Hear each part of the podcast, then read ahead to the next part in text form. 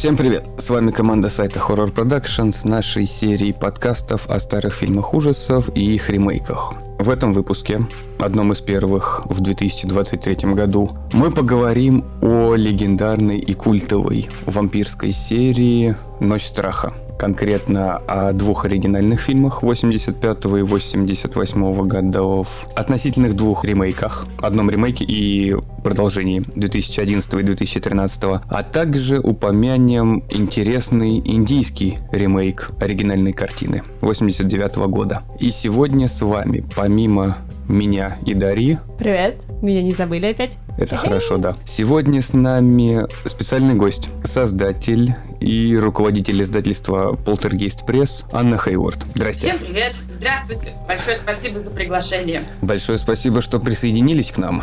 Поговорим о вампирской тематике. Начинай. А почему я всегда начинаю? Просто так. Сказал, что культовый фильм, но, если честно, моему стыду, учитывая то, что я смотрела и читала и дневники вампира, и настоящую кровь читала, а не смотрела, между прочим, и всякие вот эти все книжоночки, которые были написаны как раз в 80-х, 90-х. Про этот фильм я вообще ничего не знала. Позорище. Я даже вот одним глазом нигде не видела. Видимо, у нас его либо не показывали, либо у меня были другие интересы к тому времени. Но я о нем вообще ничего не знала. Хотя вот сейчас я поняла, что я бы запомнила, я бы хотя бы запомнила Питера Винсента. 85 год. Если так посмотреть, то юниверсаловские монстры отходят на задний план. Это у Мумией, Франкенштейном, кто там у нас еще был? Человек-невидимка. Носферату. Ну, Носферату, да. Ими уже сложно было пугать. И Том Холланд, человека все могут знать как минимум по франшизе «Детские игры» про куколку Чаки, он также создатель ее, решает снять фильм про вампиров. Наверное, можно назвать подростковым фильмом для вампиров, подростковым фильмом про вампиров. С его идеей, с его сценарием, с его режиссурой сделать что-то оригинальное, что потом войдет в аналы истории, как один из лучших фильмов про вампиров. Ну, он много всего на самом деле режиссировал. И оригинального, и достаточно известного. Те же из склепа и лангольеры. То слово, которое мы не можем никак запомнить. Лангольеры, да. В байках из склепа было очень много режиссеров разных, кто снимал по одной серии буквально. 85 год. История про Чарли Брюстера, мальчика, который живет в пригороде. И в какой-то момент к нему в соседи набивается вампир. Чарли об этом узнает, ему никто не верит. Получается некая такая игра мальчика, который кричал «Волк», но только в конце все ему верят, и он убивает вампира. Сейчас я хотела вставить интересное замечание. Когда ты сказал, что это история о вампирах, я подумала, что все-таки это история взросления. Потому что там столько персонажей проходят переломные моменты и меняются. То есть Чарли Брюстер, Питер Винсент. Не все проходят изменения. Чарли Брюстер из такого как бы еще детского мальчика, он должен стать мужчиной, защищать девушку, мать. Питер Винсент из актера, который ни во что не верит, должен превозмочь себя и пойти бороться с этим самым вампиром. То есть какое-то становление. Девушка да? становится женщиной внезапно. Ну, там женщина, особенно 85 -го года. Ух, эта сцена в диско-клубе. Мама дорогая. Там прямо у него в глазах все изменилось. О, шикарный момент, шикарный момент. Но ну, это Она куль... как будто бы выбирала. Это культовая сцена. Крис Арнтон положил, мне кажется, после этого некое веяние вот именно такого возбуждающего и притягательного танца. Ведь вампиры, они очаровывают людей, подчиняют их под свою волю полностью прогибают. Да. И вот этим вот танцем в клубе он очень хорошо подмял под себя Эми. Она вообще ничего не видела вокруг. Ну, не знаю. То есть, как бы, да, я согласна, но почему-то у меня еще возникли мысли о том, что Эми должна была созреть. Потому что, помните, в самом начале 85-го фильма «Ночи страха» Чарли уже такой, ну, Эми, давай. Ну что ж ты сидишь тут со мной, проводишь время у меня в комнате, а до серьезных дел никак ничего не доходит. Она такая, ну я боюсь. Ну, то есть она еще не выросла, она еще боится, это нормально. А вот посредством вот этого танца с вампиром, то, может быть, она понимает, не понимает, но мне придумалось. Так я себе это объяснила, что для нее это был переломный момент, когда она осознает то, что она может чего-то хотеть, чего-то желать, и это нормально, и она этому отдается. То есть потом же она могла как-то управлять и не поддаваться каким-то желаниям. Но это было в другом, кажется, в другой, не в 85-м. Ну, как-то так. Я все про становление, я прогибаю тему становления личности. Но то, что Брюстеру пришлось повзрослеть, это на самом деле роли, потому что то он маленький мальчик-школьник, который ездит на полуразвалившейся машине, живет с мамой, и ВОЗ не дует, у него есть этот его друг Эд, немножечко больной, но который все равно его друг. Почему больной? Потому что он не от мира сего был. Ну, такой эксцентричный. Да ему просто он свободный был. Он что хотел, то и делал. Это не болезнь. Это состояние духа. Не знаю, в подворотне он не был настолько свободен. Вот, я тоже хотела про подворотню сказать. Мне кажется, что он был настолько одинок, что пытался своими такими выходками, таким ярким поведением привлечь себе внимание. Получается, что именно Брюстер был его единственным другом, они были с детства друзьями, и поэтому Чарли его каким-то образом терпел, ведь в школе все сторонились этого странного мальчика, у которого достаточно странный смех и говорит не в попад. Ох, Да, согласна. Это психологическое такое состояние у подростков, когда они как раз хотят привлечь внимание, особенно у мальчиков, но они не понимают, что они этим, наоборот, отталкивают очень сильно. А я девочек за юбку дергал. А тебя потом ни за что не дергали? Ответкой, коленом, знаешь? Нет, за волосы дергали, именно поэтому их уже нету. А, а нефиг было отращивать. Да, чтобы вы знали, все у Вовы были волосы длиннее, чем у меня за всю мою жизнь. Я просто увидела один раз эту фотографию, обалдела. Но, правда, я к тому времени уже замуж вышла. Я ничего не скрывал, она сама виновата. Плохое расследование провела. Дарья, сочувствую, понимаю. Мой муж тоже имел довольно длинные такие шикарные кудри, а теперь он их не имеет не потому, что их нет, а потому, что он не хочет их отращивать. Он хочет выглядеть серьезно и взросло, и ничего с этим не поделать. А так бы хотелось вот эти вот кудри, он такой, знаешь, 80-е, 70-е, представьте себе, рок-гитаристов, вот именно такие вьющиеся волосы. Красота! Храню его поддельное удостоверение, где написано, что ему 16, с которым он на какой-то, по-моему, на концерт Манхани пошел в свое время. Какой же парик классный мог бы быть, а? Ой, не говори. Да. Что ж, останемся все при своих волосах. Либо их отсутствию. Либо, да, смиримся с их отсутствием. Ох, Чарли Брюстер. Давайте поговорим о вампире, о Мгм. главном 85 года. Конечно, шикарный мужчина. Хорошо подобрали на роль актера. У него такой вот образ успешного мужчины. Длинный плащ, ботинки, брюки. И он такой саркастичный всегда. Подкалывает, подшучивает. Чарли. Ну, я так скажу, он сейчас 80 лет тоже такой же. Очень даже ничего. Ну да, Ну, хорошо. Серьезно, он очень хорошо выглядит. Но Слушай, его и в одиннадцатом году можно было видеть в такой в эпизодической роли, когда Колин Фаррелл его покусывал. Да ладно. Да, он там Колин был. Фаррелл его покусывал. Когда была авария на дороге в машине, это же Да, он да, выходил. да. Да. А, не признала. Он там с бородой. Да, понятно, конечно. С Был. бородой я уже видела его, прости, в 2016 фильме про то, как снимали 85 года, но я не сопоставила. Интересно, что Фаррелл был огромным поклонником оригинальной картины 85 года. Я все удивлялся, каким образом он смог попасть вот вообще в этот фильм, как они смогли его уговорить. А За счет того, то, что он был поклонником, и когда он еще узнал, что будет камео как раз вот этого вот вампира, он чуть ли не пару дней носился по всей съемочной площадке, был в предвкушении. Когда Крис приехал на съемочную площадку, Фаррелл ему выкатил огромную корзину там с дорогущим вискарем, вином, какими-то конфетами, и сказал, что огромнейшее спасибо, что вы снялись в этом фильме. Он видел фильм более 50 раз, как он в каких-то интервью выговаривал, поэтому я думаю, роль вот этого Криса была для него одной из важнейших. И он очень не хотел как-то сделать в ремейке персонажа менее значимым, нежели он был в 85 году. Кстати, соглашусь, мне очень понравился этот ремейк. Один фильм мне не понравился, там, где Элизабет Баттери взяли за основу, да, 13 года. А 11 несмотря на то, что он сильно отличается по сюжету, но мне очень понравились актеры, их игра, прямо так очень свежо было, здорово. Мгм. Хотя я, несмотря на всю похожесть, различия сюжета есть и похожесть сюжета есть, но мне как бы кажется, что это отдельный фильм. Ну, его можно так рассматривать. Мама на валиуме. Не, ну помните тот момент, когда он говорит, да мама, у меня был кошмар, такая, хочешь валиума? Я такая думаю, опа!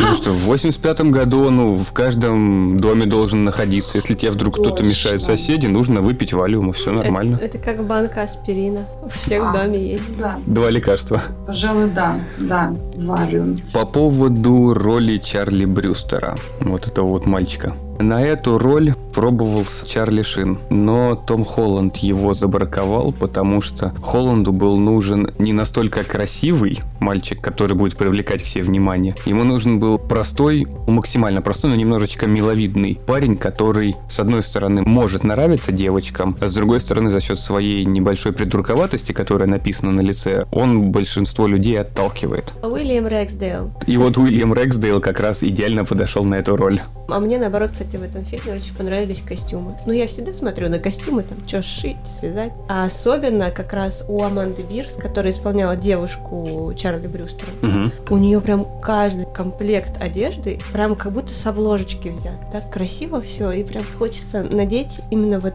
сейчас. Так же, как у Криса Сарандена вот этот плащ был, тренч, прям вот, то есть модно прям, дорого-богато. У Аманды я почему-то сейчас могу только вспомнить. Мне кажется, что она ходила в свитере с оленями. Нет, там был свитер с цветочками. Ну, я почти угадал. И главное ее одеяние это когда она уже превратилась в вампира. Нет, когда они танцевали в клубе, она такая была по-простому. Вроде это просто с завышенной талией джинсы, джинсовая рубашка. Ничего особенного. Но либо у нее фигура такая классная, что это так смотрится здорово. Просто брюки и рубашка. Белые Или ниточки, которые были, когда она стала вампиром, мне больше приглянулись. Даже при учете того, что на эту сцену был сделан отдельный бюст с увеличенной грудью и торчащими сосками, которые надевали на нее.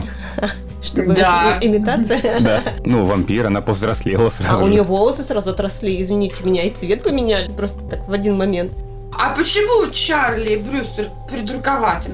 Он просто простой, мне кажется. Простоватый Валеночек такой. валеночек. А я подумала, что это детскость в нем. Детство еще есть такое, даже какая-то непредвзятость. То есть он, с одной стороны, у него журналы с пинап девочками нарисованы, там что-то на полу валяется, какой-то мусор, как у подростков. Смотрит фильмы ужастики, а в то же время, когда он увлекается чем-то, он туда моментально погружается, как дети.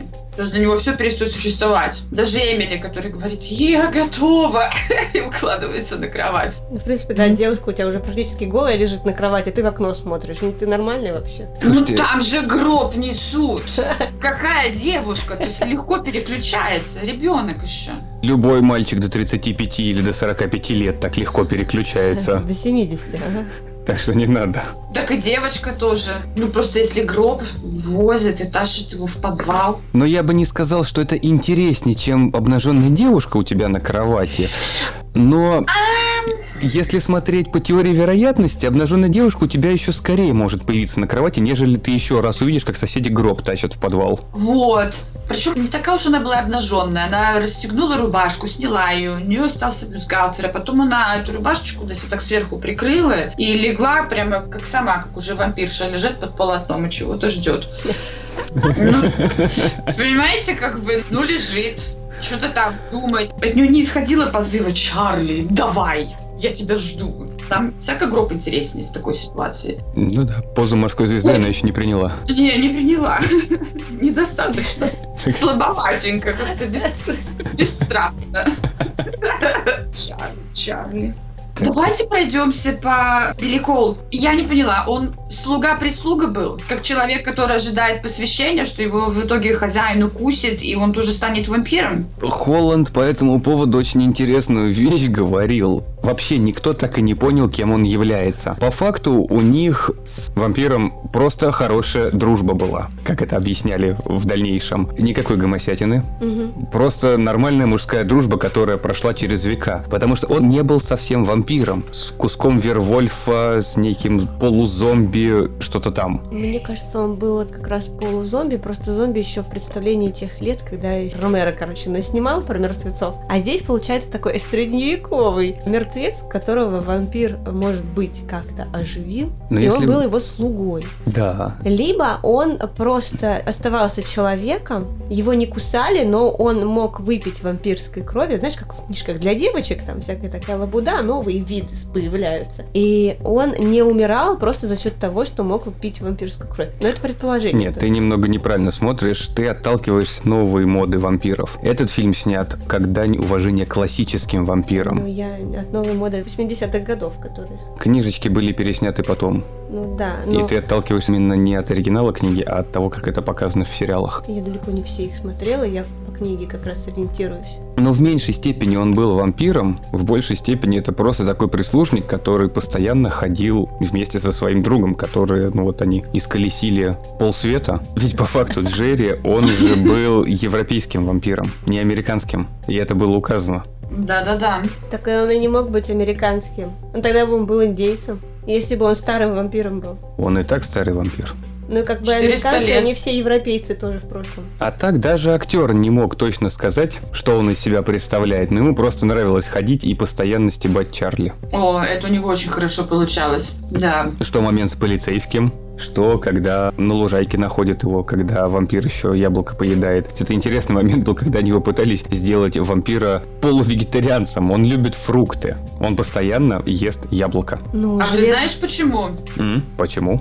Потому что Том Холланд, когда изучал темы вампирские, изучал летучих мышей. Нет, это был не Том Холланд, это был, по-моему, сам Крис Сарден. Мгм. Ну, в общем, один из них, да, Крис Сарден. Он так увлекался темами вампиризма, значит, посчитал, что человек может стать вампиром, если укусит летучая мышь, которая превратит его в вампира. Какое-то огромное количество, 70, 80, 90 процентов летучих мышей, это вообще фруктовые мыши. Они питаются фруктами. И поэтому он предложил, а давай вот эту вот отсылку, что герой будет есть яблоки. Потому что они часто кушают яблоки. И вот поэтому появились яблоки. Из документалки. Запомнила. Ну, кстати, документалка изумительная. Да. Сколько они с душой ее сделали.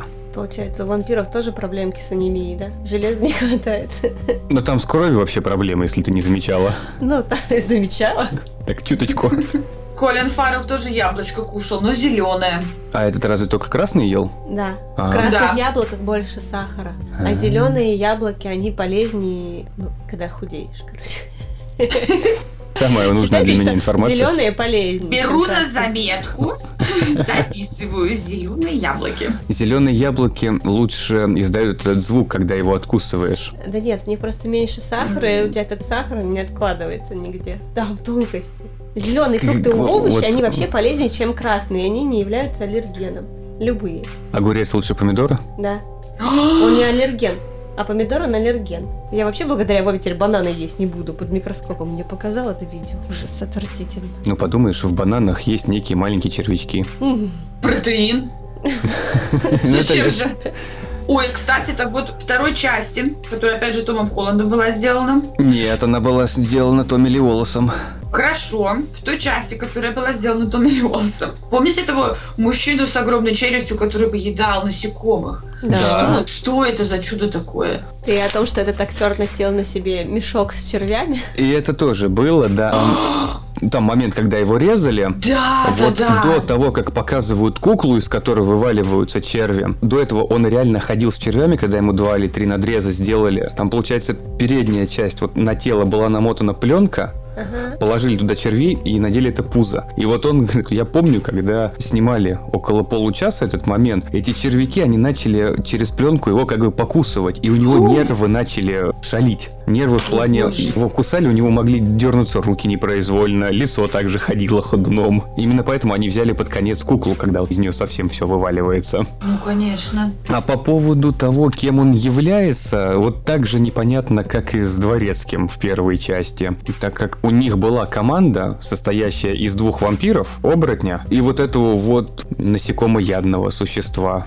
Некой такой большой-большой лягушки, которая съедала именно насекомых. А может, это у них и была такая идея, чтобы потом продолжить франшизу, либо создать новый монстр, что вот есть же вампиры, есть оборотня, давайте еще лягушка будет кого-нибудь жрать. Проблема в том, что я не настолько натаскан на старых юниверсаловских ужасах. Вполне возможно, что Дворецкий, что вот этот вот поедатель, они отсылка к какому-то оригинальному монстру. 30-х, 40-х, 50-х годов. Такой вариант тоже возможен. А давай пересмотрим все байки из склепа, может быть, там есть. Мы плавно перешли на второй фильм, да? Относительно. Да, общая ситуация, когда Чарли, что ему никто не верит. Это ужасно на самом деле. Но с другой Кто стороны, не верит и не обращает внимания. а вот как поверить? Ведь на самом деле, ну вот вампиры, Это то же самое, как и мумии, как и монстр Франкенштейна. Это нечто такое, о чем все знают, но поверить в это ну, практически невозможно. Ну, это сказка, по большому счету. Это как если ты встретишь водяного и побежишь и орать на всю деревню, что я водяного увидел. Да дурку сразу вызовут. Скорее не сказка, а легенда. Миф. Скорее легенда, потому что миф это то, во что просто все верят, а легенда это что на чем-то основывается. Следовательно, существует поверье, что когда-то был вот вампир, который всех кусал, условный тот же Дракула, Влад Цепиш, который на кол голову людей сажал. Вот его, если брать условно как вампира, то он существовал. И от этого вампиры становятся легендой. Никто их не видел, это да. А если они есть? Ну, что бы вы сделали, если бы встретили вампира? Ну вот точно так же. Вышел покурить на балкон. Новый год. Тишина. То есть уже 5-6 утра. Уже все отгуляли. Выходишь на балкон, куришь. И тут замечаешь, что в доме напротив в окошке происходит вот это самое. От меня бы он сбежал. Чувак, привет, расскажи, а как это? Ну расскажи, ну расскажи. Я думаю, ему было бы просто проще уехать, чем убить. Нет, убить тебя бы все равно убили, но не сделали бы вампиром. Очень жаль. Я была бы всегда молодой и богатой когда-нибудь. А из этих, если бы я увидел кого-то такого. Не знаю, и тут, смотря из окон, можно и не на такое насмотреться, поэтому я думаю, я просто бы отвел взгляд, сказал, ну еще одни больные развлекаются. А я бы не увидела без очков. Я бы сказала, я слепая. Нет, так. А я бы побежала по всем друзьям говорить о том, что я видела вампира, и нам нужно немедленно защищаться. И что бы они сделали? Друзья довольно свободомыслящие. Вполне возможно, что они бы мне поверили. Может быть. Не знаю, я на это надеюсь. Иначе мне пришлось бы одной, как Чарли Брюстеру, а Питера Винсента у нас здесь нету. Поэтому я не знаю даже. Питер Винсент это некий такой собирательный образ. Мне кажется, во всех фильмах ужасов можно найти некого такого Питера Винсента, который никогда не верил, потом поверил и всем помог. Следовательно, и вы бы смогли с друзьями найти кого-то. Вампирские форумы, во, там уж точно бы все рассказали. А, точно, точно. Точно, точно, есть источники информации. А да. если бы не захотелось умирать, можно было бы сказать, где видели вампира, да. и призвать туда еще людей. Вот их бы съели, а вы бы живы остались. То есть вы предлагаете, возможно, еще поставлять пищу а за деньги. А смотря что предложат. Там, скорее всего, не за деньги, а за возможность жить. Ну, это тоже, да, неплохой вариант. Это было бы интересно. Мне очень было бы интересно посмотреть, что будет дальше. По оригинальному фильму еще одна интересная штучка, которую запомнил, очень сильно запомнил. Вот эта маска на лице Эми, когда она стала вампиром. А, зубастая? Да, зубастая. Когда уже бюджет подходил к концу у Тома Холланда, он попросил своего друга, слушай, наклепай, пожалуйста, хоть что-нибудь мне нужно, так, чтобы на три секунды показать в кадре, когда девушка перевоплощается в вампира. Ну, то за пару вечеров ему сделал, передал, и каково было его удивление, когда именно эта маска появилась на главном постере фильма. И именно Эми в этой маске, в такой метаморфозе, стала самой главной, самой культовой и самой продаваемой фигуркой из всех вот этих вот вампиров. Ух ты! Да. А про Томми Ли Волоса, ну, как сам по себе режиссер, я думаю, его много кто знает. Даша его теперь точно знает. Хэллоуин. Раз, два, ну. Молодец.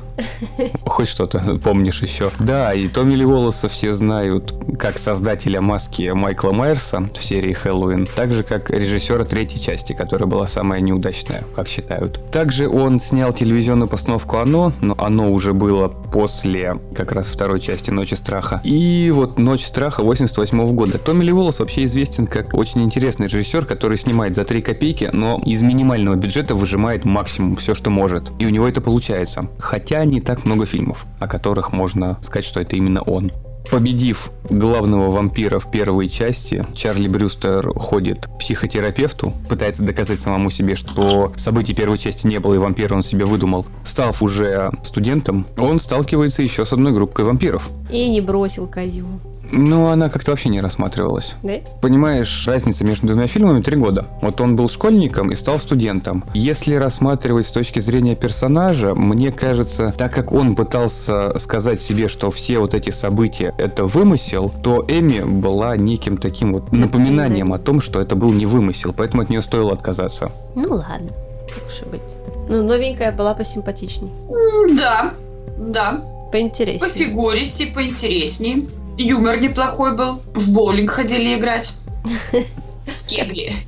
Вторая группа вампиров — это сестра главного вампира первой части, которая решила приехать в Америку, чтобы отомстить Чарли Брюстеру. И собрала с собой некую такую небольшую банду, в которой, как мы уже говорили, входили два вампира, она и еще один вампир. Кстати, этот вампир очень интересно, который на роликах был. Хореограф? Хореограф Майкла Джексона. А, да? Он даже Майкла Джексона хореограф? Да. М. Простите, а этот вампир был мужчиной? Да, это мужчина был. Да. Да ладно! А я думала, это женщина. А это мужчина, оказывается. Вот так чудеса в решете. Я была абсолютно уверена, что это женщина, там такой макияж, все дела. Я думала, прекрасные строгие черты лица, как будто бы высечены из камня. Такая великолепная женщина. Черт возьми, оказывается, мужчина. Ну надо же. Вау. Был такой Вервольфик, Он такой облезлый вервольфик. Да, такой плешивенький. Ну и Человек-гора, которого все помнят по боевикам 80-х, 90-х, но никто не знает, как его зовут. Брайан Томпсон, который? Да. Но он везде играет злодеев. С такой-то челюстью, конечно. Но у него очень запоминающееся лицо. Ну и сам актер достаточно харизматичный. Ну, харизматичный настолько, насколько можно быть с каменным лицом. Не, они хорошо сыграли. Даже вот то, что мы называем плешивенького этого Вервольфа, да, он довольно хорошо сыграл. Он так качественно передал образ. Немного несуразного Вервольфа, который непонятно, что он хочет то ли поиграть, то ли поесть, то ли все вместе. То есть его мотивы не до конца ясны. Они должны быть ясны, они него меняются. То есть сначала он хочет какой-то романтики, потом он вроде бы готов просто порвать нашу героиню. Этот Вервольфик, согласен, у него постоянно все менялось. Скорее, как и все собачонки, он сначала не может понять, что ему хочется, что ему нужно, а потом не может сделать то, что захотел. О, это прямо ты так порезал его ножом. Ну а что, он пытается ухаживать за девушкой Брюстера, когда они уже поняли, что Брюстер это тот самый, и его надо Чикнуть. Тавойнуть. Ну да, убить. Он ухаживает за девушкой, пытается ее проводить. Но, кстати, когда он пытается ее провести, он хоть и волчонок, но он не может войти в общежитие, пока его также не пригласят, как я понял. Видимо, любую нечисть, пока не пригласишь в дом, он не заходит. Либо это было женское общежитие. Тут вообще интересная вещь, что в первом, что во втором фильме вампир кусает человека, но он почему-то становится вервольфом. Это получается от того, какой ген в тебе более... А преобладает изначально? Если взять эту нечисть как нечто, один большой котел с нечистью, вот укус вампира это катализатор, который делает из тебя монстра. Но А. какого монстра? Не обязательно прям сразу вампира. А, Он, конечно, не сделает Франкенштейна либо мумию, но, как видно, по дворецкому может сделать зомби, а может, как с Эдом, странненьким, веселеньким, может превратить в волчонка, но у которого тоже есть клыки. Так, минуточку. Я против такого заявления. Мгм. Смотрите. Помните, когда Питер Винсент в самом начале, еще в первом фильме, говорил о том, что он боролся с вампирами во всех их проявлениях? В форме человека, в форме волка и в форме летучей мыши. М. а то То есть... Возможно, то, что все-таки, когда кусает вампир, ты становишься вампиром. А вот какую форму ты можешь принимать, вот тут уже включаются, наверное, гены. Что тебе ближе? Потому что представить это в роли летучей мыши как-то не очень, он недостаточно галантен. А вот представить его в роли волка, у него и лицо такое, вот и повадки, зверь. Тогда получается оборотень. Он же оборачивается. Это то же самое, что вампир оборачивается в летучую мышь, либо вампир оборачивается в волка. Получается, есть Вервольф, он же вампир, по такой Ну, логике просто. В принципе, ну да, всем А- нужна а- а есть- человеческая кровь и мясо. Да, Может а быть, е- Вервольф еще мясо будет кушать, а вампир только кровь пьет. Все может быть Они все старые, связаны. старая классика, на которой все основывалось. Мы ее уже не застали и не сильно изучали. Так, а в лягушку тогда как? Чтобы А. насекомых есть. А это в ряду с дворецким. Это особый случай загадка, который мы разгадать не сможем. Можем только восхищаться. Особая вот мутация. Особая мутация, да, специальная. Зато они могут выходить на свет. Да, Бонус, ты живешь вечно, но при этом можешь выходить на свет, ты не сгоришь. А бонус ли, что ты живешь вечно? Ну подождите. Ну как это вечно? Слугу-то убили дворецкого. Насекомоядного тоже полоснули вампирским. Ты просто живешь Э. дольше. Не, ну то, что они смертны, их можно убить, это да, но ведь по факту после укуса вампира они становятся бессмертными до момента, Ну да. пока их не убьют. Никогда не сами умрут. И вот стоит ли вот эта жизнь после укуса? Конечно, сколько же всего можно узнать, сколько можно мест посетить. Можно, например, поспать очень долго, потом проснуться и посмотреть, что произошло за 20 лет. Увлечься этим, как ребенок, опять заново. Такой, вау, что это такое? У, а, потом опять такой раз пошел поспал, проснулся, такой, о боже, что произошло? Ну и то есть так. В какой-то момент, вот если брать так по 10, по 20 лет, в какой-то момент ты проснешься и поймешь, что, что блин, зачем я это делал? Зачем я просыпался, да? Пойду еще посплю. Ну-ну-ну, ребята, ну что вы так? Ну я вас умоляю. Ну что за депрессия? Это самый позитивный настрой. Никакой депрессии. Чарли Брюстер, кстати, не так сильно изменился, как только он увидел вампиров, он сразу же пропустил, забыл о том, что девушка его ждала в театре послушать симфонию. Помните? То, о чем как раз ты говорила, то, что он прям максимально переключается на то, что ему интересно. И вот уже, это не школьник, это студент. Следовательно, все мужики до 35 такие, минимум. И плюс работа психотерапевта, что у него мозг откатился, да, на пару лет назад. У... Хотелось бы обратить ваше внимание на психотерапевта. У меня вопрос.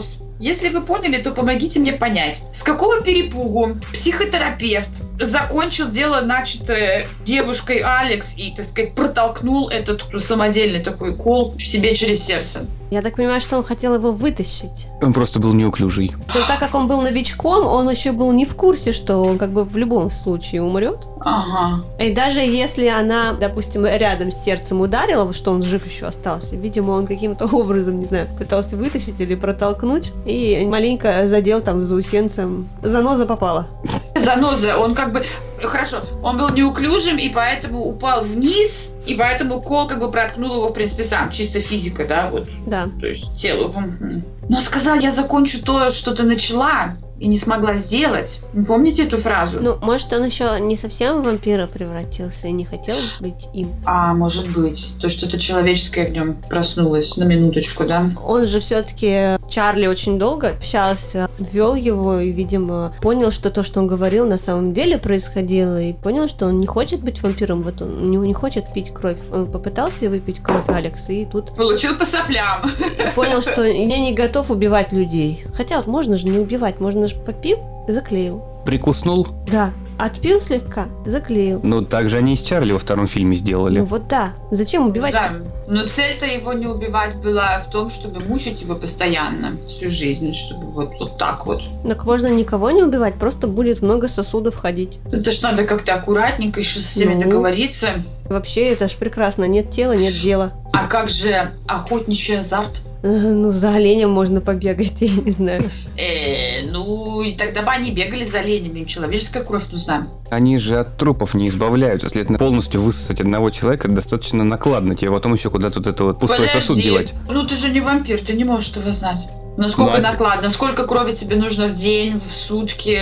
Нет, этого я не знаю. К тому, то, что, ну, проще на самом деле по чуть-чуть, наверное, людей набирать, нежели полностью так один раз высушить, потому что вопрос в том, что тебе нужно от тела избавляться. А вот, судя по легендам, тут еще вопрос в том, насколько ты старый вампир. Чем ты старше, тем больше тебе надо. Ну, чтобы не стареть.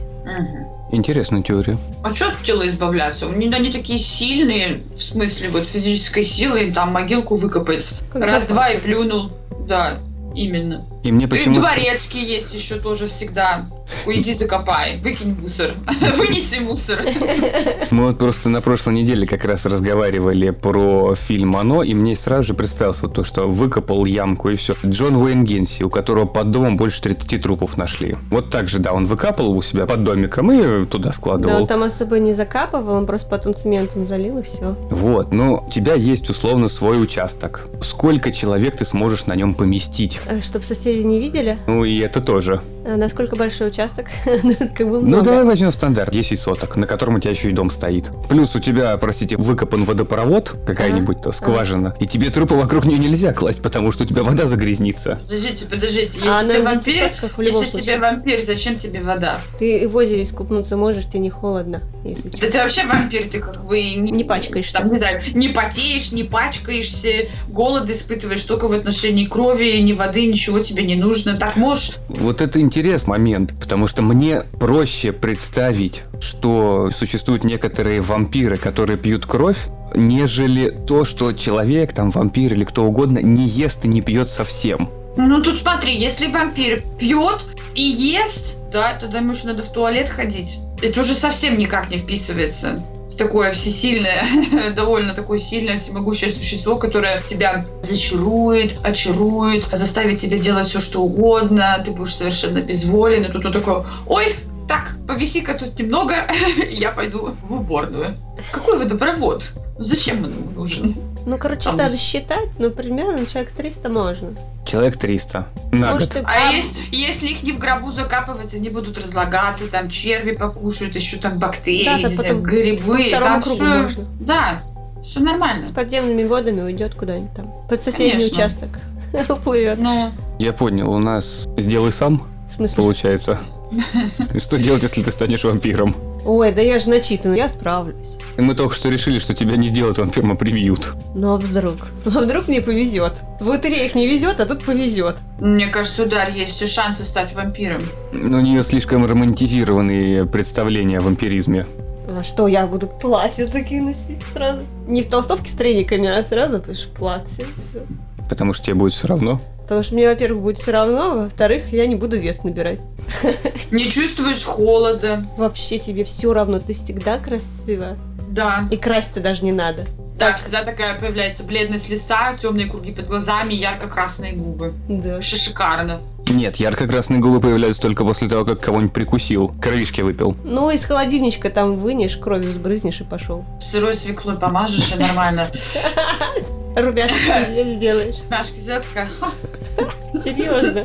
Че ты ржешь? Ну или смотри, вампиры так долго живут, да, все-таки в компаньону нужно ну, человека интересного, любознательного, который вот не даст тебе заскучать. По-моему, удар есть все вообще шансы быть укушенным вампиром именно с целью продолжения, что вот-вот компаньон. А меня не возьмут.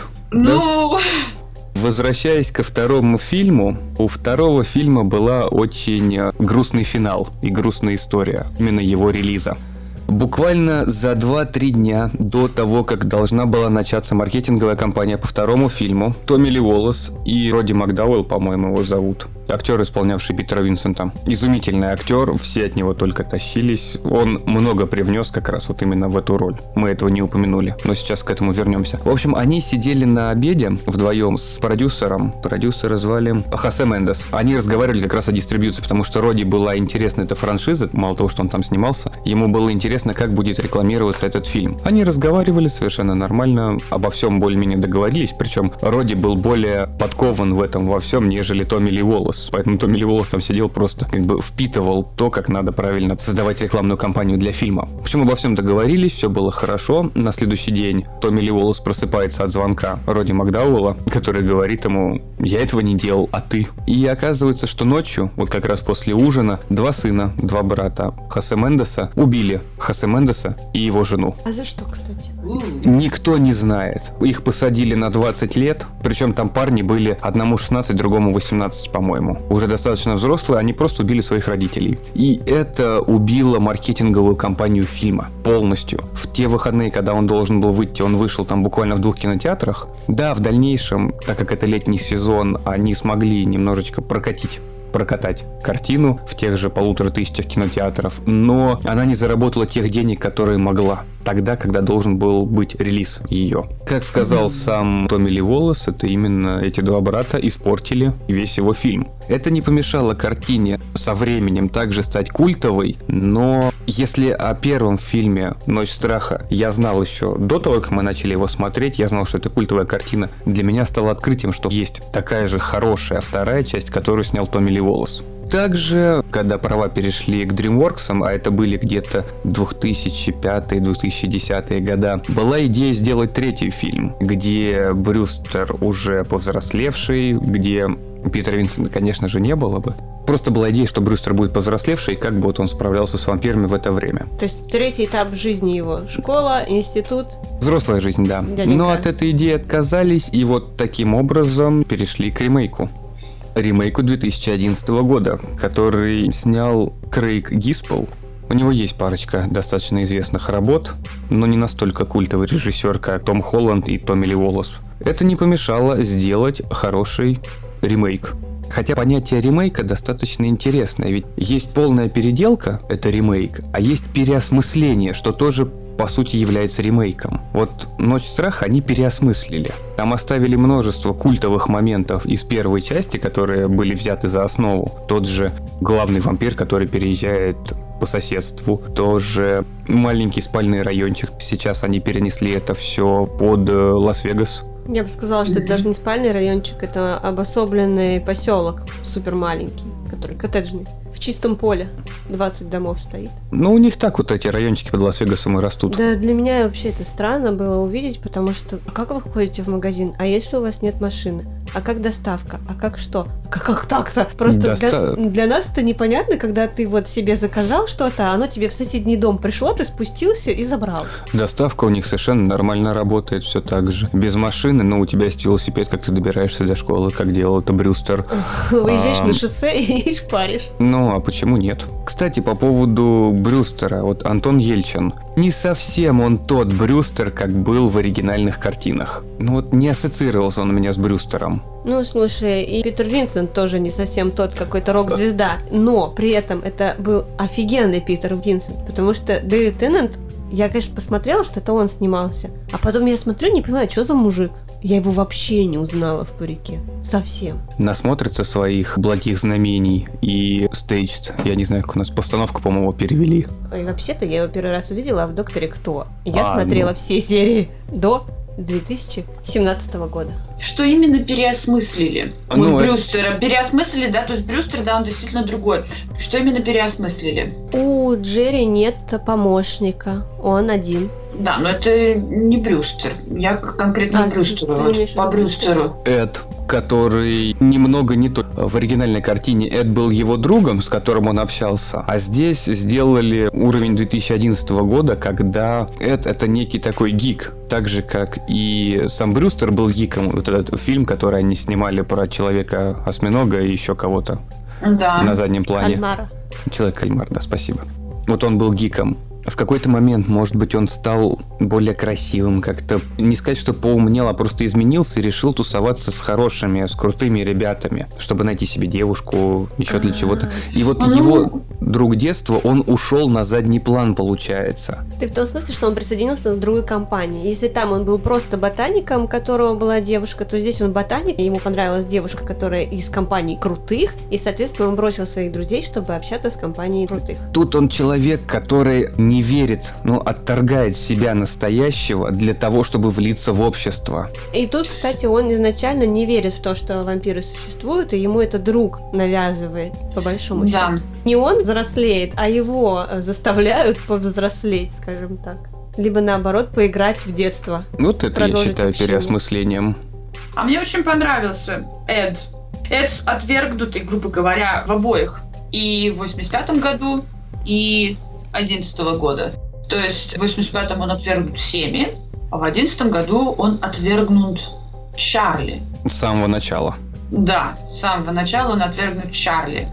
Потому что у них же другие друзья были, Адам еще присутствовал. Но в одиннадцатом году он больше верил в то, что сосед вампир, и он следил за ним, потому что их еще одного друга как раз убил этот вампир. Ведь в 85-м Эд это был просто такой начитанный парень, который рассказал Брюстеру о том, что нужно для того, чтобы убить вампиров. А в 11-м это был прям вот... Если бы он был более мужественным, он стал бы хорошим героем. То он был довольно мужественным. Он так не сдавался до последнего. До момента, пока Колин Фаррелл не приобнял его в бассейне. Да. Он единственный, кто задумался о том, что, ага, чувак, мне тут друг не отвечает, наш третий, надо бы проверить его. Ну, потому что он еще с тем другом общался, они остались, вот эта гик-тусовка, а трио-то их развалилось. Чарли катают на машинке, и он разговаривает с велосипедом. Да, потому что катает его на машинке, конечно. И на самом деле, вот вначале видно, что когда его катают на машинке, они же его кидают, уезжают без него. Ну, а потом останавливаются, чтобы подобрать, но все равно они ему показывают свое место, что как бы, не, чувак, ты все еще не в нашей компании, ты как бы встречаешься с девушкой из нашей компании, но ты в нее еще не влился. По этому поводу еще была одна вырезанная сцена, которую не добавили в фильм, как раз показывающая, что Брюстер не подходит для этой компании. После того, как убили Эда, ну точнее его не убили, а все думали, что он пропал. Они сидели за столом с двумя модниками, Мгм. который из новой компании, и с этой Сэмми. Модники эти говорят, насколько это идиот, насколько все будет лучше без него в школе. Чарли это бесит, и он говорит им, что они тупые, что они уроды или еще что-то. Все остаются при своих идеях, то, что Чарли совсем съехал с катушек, а Чарли думает, что все они сволочи полнейшие. И он говорит, ладно, Эми, пойдем. Она смотрит на нее и говорит, ты иди-ка ты. А я типа остаюсь с этими.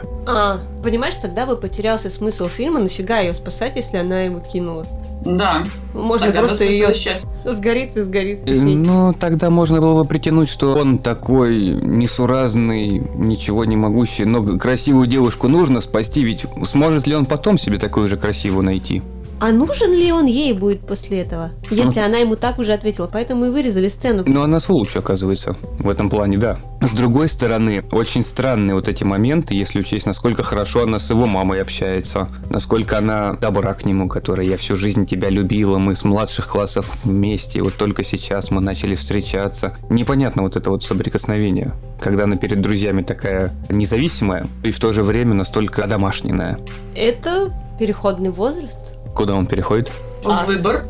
В выбор. Смотрите, компания девчонок его бросает, а потом подбирает на машине, да, то есть они его подкалывают. Но это компания девчонок. Знаешь, когда ты в компании с девчонками, ты как будто бы находишься на своей собственной планете, поэтому немножечко подшутить над существом противоположного пола, это довольно весело, потому что вы все вместе и знаете, что он простит. А когда один на один, тогда немножечко изменяется динамика. Вот, может быть, поэтому? Может быть, но просто это для девочек весело, а для мальчиков я бы на его месте просто сказала, да нафиг мне надо. Нет. Дело в том, что они его ты не изначально не мальчиков. уважают. Они его изначально не уважают. Зато она полуголая лежит у него дома в кровати. А так, понимаешь, у него бы четыре, все, которые в машине сидели бы, лежали полуголые в кровати, если бы он сказал, да идите нафиг. Нет, такого бы не было. Даже в порнофильмах это так не работает. Не, ну вообще-то друзья на то и есть, чтобы друг друга тоже подкалывать в разные моменты жизни. Ну, какой-то немножечко злой подкол. Да не, нормально. Нет, ну если это один раз, мы же в фильме видим это один раз, поэтому может быть такое восприятие. А Там же сцена, когда он садится к ним в машину, тоже была не до конца добавлена в фильм. Вырезанный фрагмент. Девочки говорят, что мы хотим выпить кофе. Брюстер говорит, что у меня первая пара вообще математика, поэтому мне бы нужно было доехать до школы. Эми ему говорит, то, что ну ты же понимаешь. Говорит, ладно, поехали за кофе. Ах, вот почему, когда эту сцену вырезали, когда они добрались до школы, я мне сказала, мы успели, а ты переживал, что мы не успеем. Да, да. Потому что я еще подумала, что какая-то странная фраза, откуда она здесь появилась. То есть она появилась из ниоткуда и в никуда. Меня это удивило. Вот теперь видишь, ты мне какой-то смысл добавил, что была, оказывается, сцена. Так, ну и к чему мы это все? К тому, что 2011 года фильм сам по себе хорош. И по поводу переосмысления вот этого всего. Но это немного не ночь страха. Начнем с того, что уже и дети не те. И дети вообще не дети. Уже, ну, просто менталитет, он все равно меняется с годами. Поведение меняется с годами. Вот мы сейчас даже смотрели, когда первую ночь страха. Ты их воспринимал как детей? Я вообще ни разу, это же не подростки. А то, что вообще вот Эми в первом фильме, когда она снималась, ей 25 было, не? 26. Даже 26. А Я даже ничего не, не сопоставила. Так а что- я заметила сразу. Прошу прощения, я же должна сказать, что я заметила. Еще до того, как я посмотрела документалку, она улыбалась, и у нее уже видно были вот эти вот, как это называется, Мимические, воронье? мимические, Мимические морщины. морщинки вокруг глаз. Я так смотрю, думаю, у что-то она не похожа на старшеклассницу. Вы смотрите изумительный фильм про вампиров и ищете морщинки у девушки, которая Но должна они- быть школьницей. Они бросаются в глаза. У нее очень детское лицо, очень невинное в некоторые моменты, но видно, что женщина постарше будет, взрослая такая девушка. Взрослая девушка, в отличие от того же Брюстера и Эда. Эти вообще олухи в сравнении с ней, а она такая серьезная дама. Плюс она еще так иногда ставит, знаешь, она там обижается, возмущается, это видно. Но у нее хорошее лицо. Прокатило. Ты же тоже смотрел документалку, она вот сейчас, уже по прошествии 40 лет, по лицу она практически не поменялась. Но у нее такие мелкие черты лица детские, они хорошо работают. Были бы крупные, была бы другая история. Понял. Что? Маленькая собачка, а и в старости щенок. Опа! Накуси-выкуси! Так что 40 лет я тоже буду выглядеть так же. Возвращаясь к 2011 году, как я говорил в начале, насколько удачно Колин Фаррелл вписался в роль вампира. Душка. Ну это вот да, настолько к вам переехал такой сосед, все, ему можно отдаваться полностью. Сразу же. И мама, и твоя девушка, и все кто угодно. Все будут его. Ну, мама и в 85-м году в этой же части тоже была не против. Она его пригласила на напиток сразу же. То есть она такая сидит на валюме, мужа нет. Плевать хотела на то, что сын ей говорит, а такая, о, мужчина красивый, будет мне компания. И эта мама, она вроде, она есть немножко другая. Помните, она сказала, что типа, ну нет, он одинокий и симпатичный, типа, будут проблемы. Кстати, по поводу домов. Вот в 85 году это тоже достаточно интересно. В 2011, так как это везде были панельные дома, везде стандартно, они все одинаковые. А в 85-м, получается, вот был райончик, обычный спальный райончик с этими домиками, а рядом вот дом, в который переехал вампир, это был такой огромный готический чуть ли не собор. Особняк. Ну, особняк. Они мучились как раз. Не было таких улиц, на которых он находился, по факту. Снимали его в одном месте, потом добавляли на изображение внутрянку и наружку то, что снимали, это было снято в другом месте, нежели дом Брюстера находился. А внутренность, ну, само собой, это была студия. Ух ты! Значит, дом был в другом месте, классно. А так ведь и не скажешь. Хорошо свели все. Там буквально парочка моментов получается. И первое это где они как бы от одного дома к другому идут, когда Брюстер в кустах сидит, подсматривает за вампиром. А там и не видно целиком весь дом, и то есть ты не можешь сопоставить, что вот эта лестница огромная, она туда вмещает. Ну просто даже самый такой банальный момент это когда Брюстер смотрит в окно, как вампир поедает другую девушку. Ну, рядом стоит особняк. Да. А там точно такое же стандартное окошко, в котором он находится на том же уровне, где его комната. А, ну да. Ну да, технические моменты иногда удивляли. И в такой домик, по сути, вместится как раз-таки вот эта лестница с балконами, а комнаты уже не а. Да там и лестницы-то уже места не будет. А там такой огромная винтажная лестница со вторым этажом, красивая. Да, Да. очень Я красиво. бы тоже так хотела. Чтобы был второй свет. Чтобы свои вампиры в Да, зомби да, ходили, мне прислуживали. вампиры? А, да, люстру кто-то должен протирать от пыли. В мышку превратился, там слезнул яблоком и все. Практично. Практично. Свежесть утра. И никаких освежителей не нужно. Питер. Винсент, ты что? Там же такой брутальный... Доктор кто? Да он тоже душка.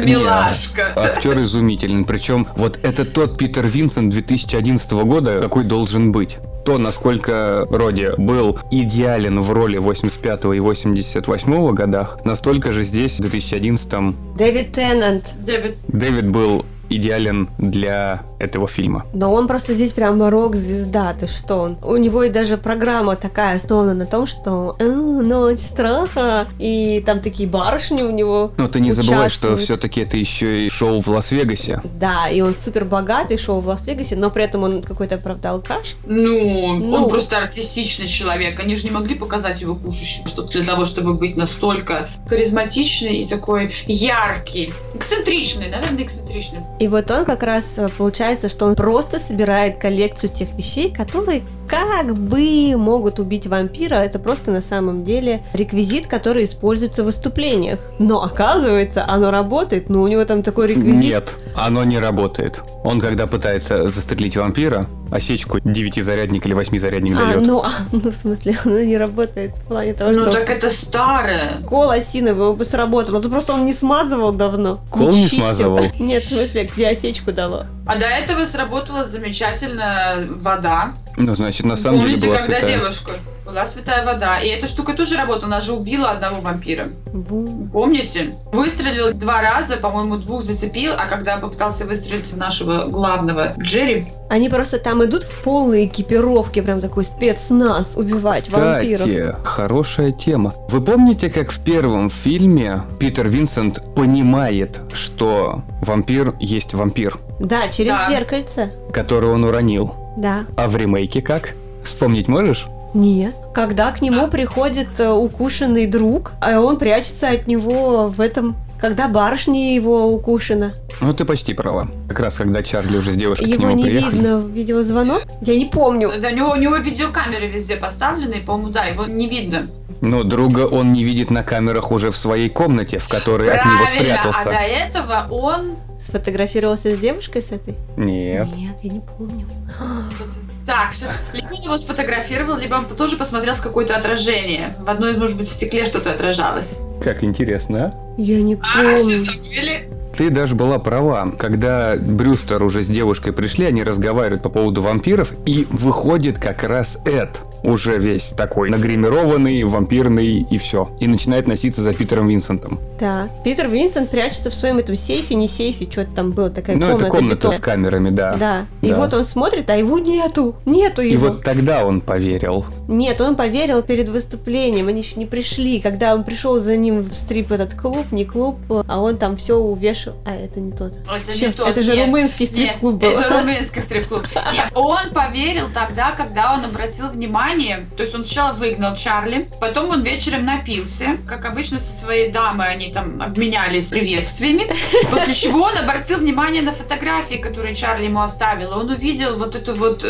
красивую штуку, изображение этой штучки, не знаю, как она называется, которая висела дома у Джерри. Знак, некая такая пентаграмма была. Да, и И вот- тогда он понял, что он это раньше видел, и что это относится к конкретному типу вампиров, которые живут племенами. Мгм. И тогда он уже поверил. Вот, кстати, еще одна тема по поводу переосмысления племенные вампиры. Тут Фаррелл набирал себе такую небольшую семейку подземную. И Не то чтобы Вот даже видишь? подземную. У него была потайная комната, комнаты, в которых он держал сначала своих жертв и как сосуды как раз пил из них, а потом делал из них вампиров. И они отправлялись под землю. Они же должны поспать в земле, чтобы полностью переродиться.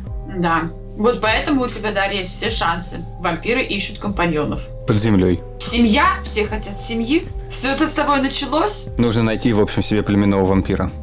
Если увидишь вампира, первое спрашивай, ты племенной или одиночка? ты прям как про корову спрашиваешь. Да, действительно. Племенная, породистая. Ты породистый вампир или нет? Ты породистый баран или нет? В подземелье, да, потому что это интересно. Они вроде как управляются обычным оружием и ждут рассвета, но там как-то очень странно было. Все остальные тоже пытались их убить, то есть у Джерри были помощники. Тут было сложнее. Тут было не просто так, они не могли понять, что сначала надо убить Джерри. Им мешали. Ну, понять они это поняли, просто не могли это сделать. Не могли это сделать, да. Это надо смотреть, это интересный ход. Самый интересный ход это облить себя керосином. Вот этого я не Это- ожидал. Да, просто Да. потому что я все, я уже не знаю, что делать, уже солнце взошло, а этот козел не идет на свет, облить себя керосином и обнять. Это Это не интересно. был керосин. А Он что? должен был облить себя бензином. Керосин очень сложно поджечь. Почему? Керосин сам, как жидкость, очень тяжело поджимается, а пары керосина возгораются при температуре, начиная с плюс 65 градусов. В этом случае, я думаю, что, скорее всего, он облился бензином, потому что пары бензина, которые на самом деле возгораются, воспламеняются, да, они могут воспламениться при температуре минус 40 градусов Цельсия. Потому Это что легче температура воспламенения его порос. Они очень летучие. Сам бензин, как жидкость, пока он не без паров, для него нужно тоже там градусов 300-400 градусов для того, чтобы именно жидкость загорелась. Я просто недавно квалификацию получила, поэтому знаю. Занимательная физика на подкасте про фильмы ужасы. Это был бензин. В переводе у нас звучало керосин. Смотри, у нас тут теперь есть нефтехимик, буровик, прекрасная компания Уху! и гуманитарий. А я так сбоку припеку. В ремейке Джерри пришлось обойтись без особняка, и поэтому он как раз сделал себе подземный особняк, как они обыграли. Да. Но интересно, что на самом деле вот этот весь райончик это типовые дома на маленьком, на близком расстоянии друг от друга находящиеся. Он не выделялся. Это прям совсем обычный сосед был, который по вечерам приглашал к себе проституток, который за пивасиком заходил к соседу, к Да. школьнику.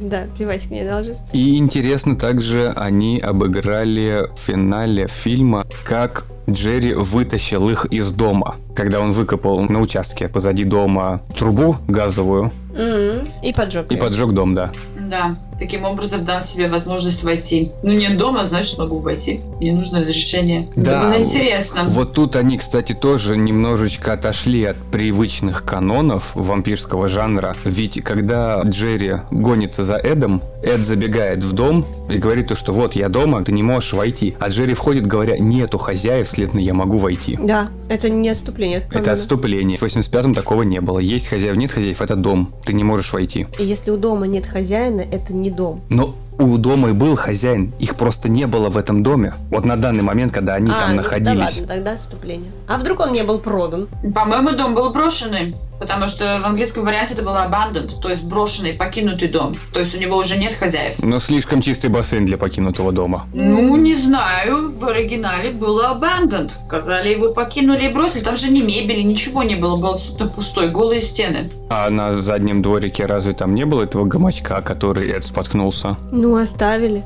Бросили. Не осталось, Ну ладно, не вместилось ладно. у них в грузовик. Хорошо. Зачем им пластиковый шезлонг, если они себе дорогой хороший купят? Да, Из более дорогого пластика. А потом кто-нибудь другой этот мусор уберет. Мгм. из дерева. И пропитают его керосином. Чтобы, да, вампир прилег. Ловушка для вампира. Кстати, до того, как перейдем к 2013 году, вот так как мы поговорили уже об одном ремейке, хочется упомянуть еще интереснейший фильм, а точнее интереснейших два фильма. Вот боюсь, я неправильно это слово произнесу. Малояльский язык. Малояльский. Малояльский. Вот. Два фильма, два индийских фильма малояльского языка. На малояльском языке. малояльского языка, которые назывались Калпана Хаус. 89 года фильм это прямой ремейк американского 85 года, да. Да. С не таким красивым вампиром, с не такими красивыми проститутками, с очень усатым главным героем. Герой, злой герой, отрицательный герой усач.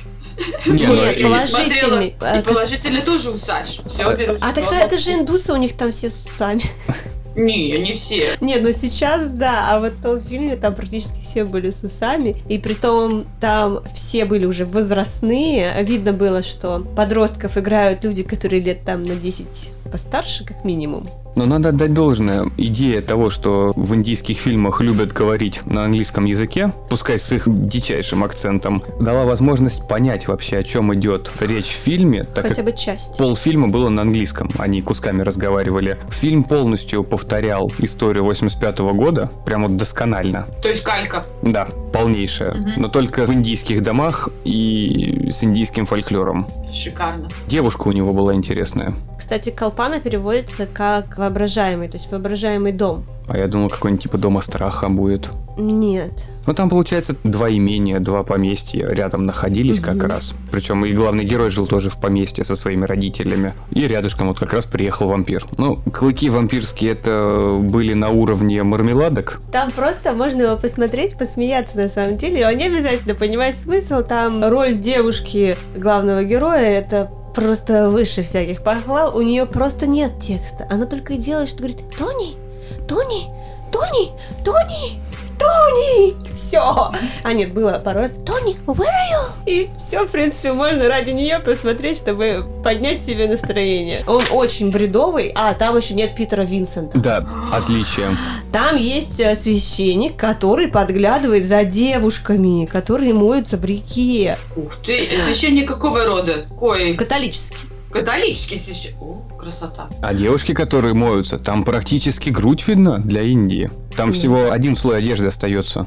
Ну, в общем, в любом случае, фильм. его нету с английской озвучкой, с английскими субтитрами, вообще никакими субтитрами, но его можно посмотреть.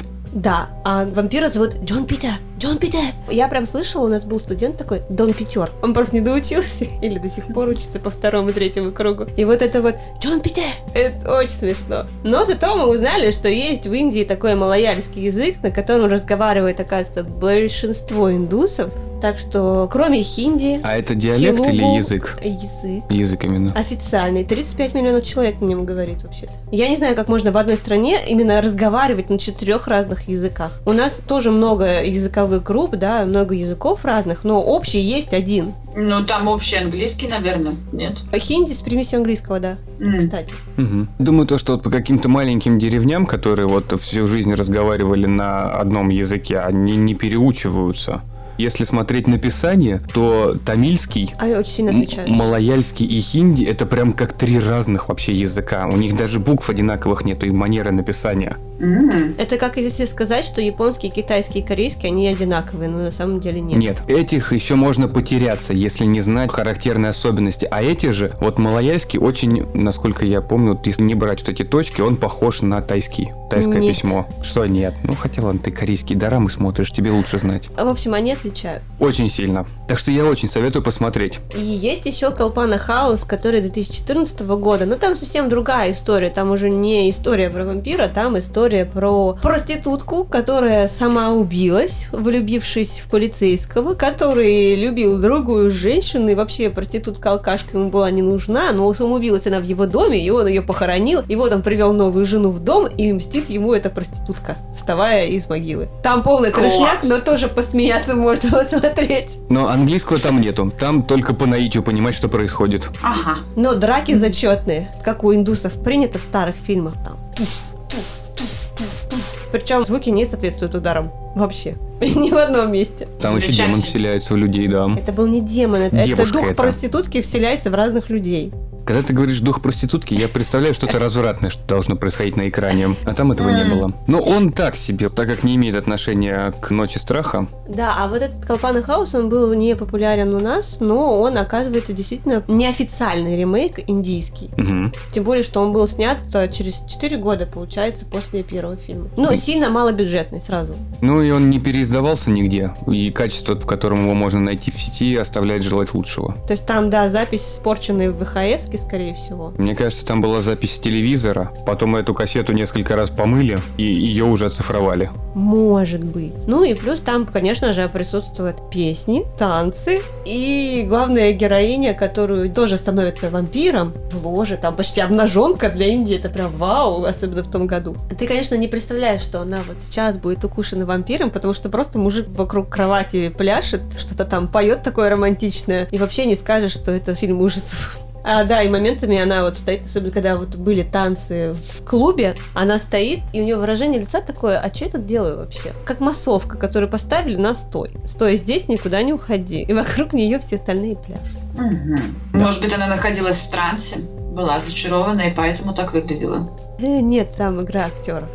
Это, Хорошо, это надо поняла, посмотреть, это надо обязательно посмотреть. Особенно танцы. Стоит перейти к последнему финальному фильму в серии фильмов Румынский. румынский фильм 2014 года, который к «Ночи страха» имеет отношение настолько плохое, насколько вот можно. Если бы они не сказали в самом начале фильма, что вот это Чарли Брустер, а это Эд, фильм мог бы быть нормальным. Назови они его хоть как-нибудь по-другому, если бы они не привязывали его к «Ночи страха». Ну, он на самом деле американский, просто в Румынии снят. Именно это я и подумала о Да. том, когда увидела, что если бы они не привязывали бы к Ночи Страха, изменили бы имена, в принципе, это не был бы культовый фильм про вампиров, но его можно было бы посмотреть один раз. Из-за того, что особенно поведение Эда настолько калька, Мгм. со смехом, и как-то не выглядят они. Ну, не выглядят. Не знаю, ощущение, что плохо сделали. Чарли там совершенно не Чарли.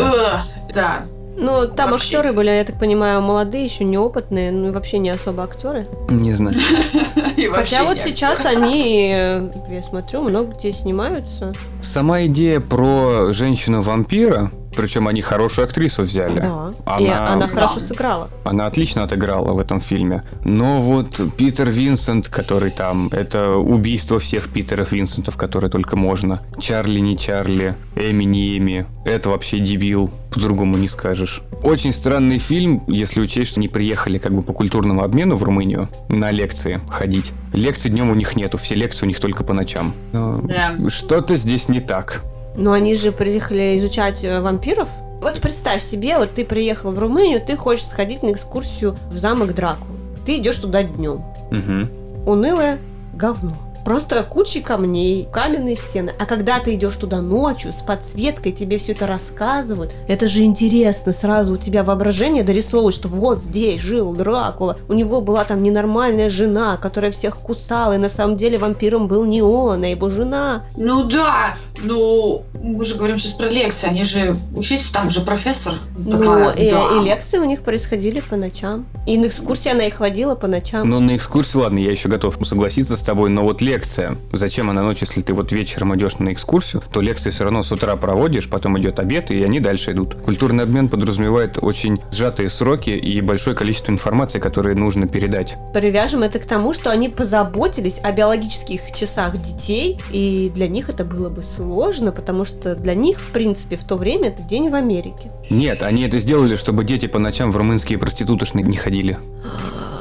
Чтобы они не стали Питерами Винсентами 13 года. А вот еще помните момент, когда Питер Винсент понимает, что профессор это вампир. Он выходит из подземки, они остаются с ней. Эд становится укушенным, Эми и Чарли убегают, убегают, убегают, убегают, и потом они видят какой-то свет, они оказываются в каком-то помещении, и когда вампирша там появляется, на нее падает этот свет, на нее падал свет или просто потому, что она оказалась в какой-то часовне, обилие крестов на нее так подействовало, что она начала... Таять. Да, таять. Я так понимаю, там вообще комбо, что много крестов, святой воды, святое место, может быть еще и лунный свет, который... Лунный через- свет бы ей ничего не сделал. Да, но скорее всего, наверное, из-за того, что она в намольном месте оказалась внезапно. Я- да, да. Но меня в этой сцене больше как раз убило то, что такая возвышенная вампирша жрет бомжа в метро. Хочешь жить, умей вертеться. Тут, понимаешь, они создали некий образ такого вампира добротного, которому приходится перебиваться бомжами в метро. Зачем она так именно за этими тремя студентами носится, если у них большая часть потока есть, которых можно сожрать? А. Они могут рассказать. Б. Они вкуснее и чистые. С.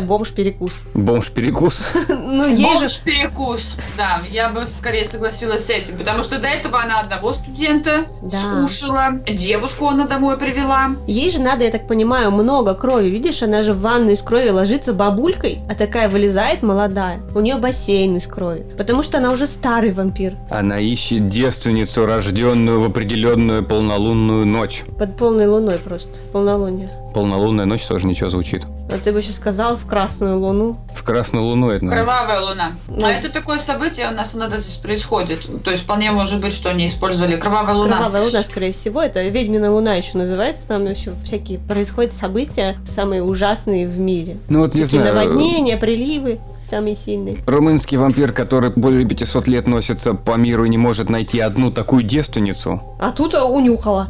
Она попробовала, она что царапнула и попробовала крови. Она попробовала. Ну вот не могла. Дегустацию. Видишь, даже она хотела стать нормальной. Обратно. Она не И она не хотела хотела стать стать нормальной. А, Она она, просто- блин, она же хотела выходить на свет просто. Да, Да. она же останется вампиром, но будет выходить. Ох, как сложно-то все. Да, при условии того, что снято это все еще на любительскую камеру, как мне показалось. Ну даже если так, то что? Но они же смогли. В общем, про качество фильма. А ты снял? Нет, а вот они да. Зато я понял, что у меня жена может вампиром быть. Ребята, вот еще момент. Почему Эми должна была убить Чарли в конце? Почему это было важно? Вот я не поняла этого момента. Я поняла, что выпит она крови, получит возможность быть на солнце. А Эмили, получается, должна тоже выпить чьей-то крови для того, чтобы просто стать вампиром и не умереть. А почему это должен быть именно Чарли тогда? Вот кто-нибудь понял этот А Я так поняла, что это была манипуляция со стороны Джерри, Мгм. чтобы Мгм. она убила своего любимого именно, чтобы поняла, что она теперь другое существо. Ну, оборвать концы, да, со своей прошлой Ага. жизнью. Окей, хорошо, поняла, да. Я это так Имеет восприняла просто. Да там как не воспринимает. Весь фильм отвратительный. Ты понимаешь, ну, меня не покидало ощущение, что зачем я это смотрю. Там дурацкий Питер Винсент. Знаешь, вот был один из актеров, не помню, как его зовут, один из докторов кто, который бегал с таким тупым лицом и также себя вел. Вот он такой. Какой-то британский, наверное. Да здесь нормальный, точно такой же бомжара, которому студенты предложили денег, и он согласился что-то делать. Но вообще, да, просто за деньги. Ну, в 85-м тоже было за деньги. Но в Потому что 85-м он вначале- на работы лишился. В одиннадцатом тоже было за деньги. Они ему 3000 баксов заплатили, предложили. или что? 3000 это было в 2013 году. В 2011 не было денег, насколько я помню. Просто безвыходная ситуация, вампир уже пришел. Да, именно поэтому он согласился. Причем в одиннадцатом году, когда он соглашался и когда шел на бойню с вампирами, он уже был готовый. Готовый в плане пьяный. Он не был там трезвым вообще ни разу. Блин, ты трезвый не пойдешь, тебе Вот надо 100 поэтому. грамм для храбрости. Да. Ну, у него еще травма к тому же. Этот же самый вампир Колин Фаррелл убил его родителей. Как Да, раз вот это вот его и сподвигло. Упустили. Да, на то, чтобы вот делать так-то. Так что тут прямо перерождение, можно сказать, произошло у Питера Винсента в 2011 году. А в румынском вот больше ничего там нету такого особенного, мне кажется. Джейми Мюррей ее зовут. Она круто отыграла, да. Она прям добротный такой вампир. В этом фильме еще был один отвратительный момент, который создатели фильма, я так думаю, что они подумали, мол, это будет изумительный момент, и мы передадим атмосферу летучих мышей, но стробоскоп на протяжении трех минут О, это неприятно, да, было. О, боже мой, да, это было ужасно. Я думала, что так можно эпилепсию заработать, просто вот с ничего. А на самом деле плохо, что они не подписали в начале фильма, что осторожно могут могут быть моменты, что на эпилептикам нельзя смотреть. Причем это не 10 секунд какой-то да, момент. это достаточно долго. Это если у человека есть такое, то ему станет плохо. Мне было неприятно смотреть, потому что постоянно мигает. Я понимаю, что это типа показывали визуально сонар мышиный, как они вот кричат, Ну, чтобы да. услышать от стен это все отбивалось. Но настолько неумело и неправильно это было сделано. Пока они бегали по этим катакомбам, Мне еще, если честно, не очень понравились. Слишком много сцен. Грудь голая, и чьи-то попы туда-сюда. Как-то слишком много было этих моментов. Знаешь, ведь можно передать атмосферу стрип-клуба немного по-другому. Да, кстати, вот это было мерзко. И потом еще до того, как она выпила эту девушку в ванне, когда Чарли в ее гробу спрятался, смотрел, там эта девушка так себе номинала. Вы просто типа, а что вы мне это показываете? Наверное, хотели передать то, что когда жертва вампира соглашается, возможно, она испытывает какие-то приятные чувства или там возбуждение, Ну. поэтому она так Типа последний экстаз. ну, последний экстаз, да, слияние с вечностью. Ну, не знаю, просто эта девушка тоже недовольна. Ну, Как-то она так сыграла, в общем, мне не понравилось. Потому что я просто не выспавшаяся была и злая. Ну, такая, ой, фу, не, ну, не на, то. на невыспавшегося и злого человека как раз женская грудь и попа должны немного по-другому действовать. Ну да, но красивая грудь, попу я у нее не увидела, но у нее лицо было такое, как-то- что-то мне не понравилось. Вот я вот против и все.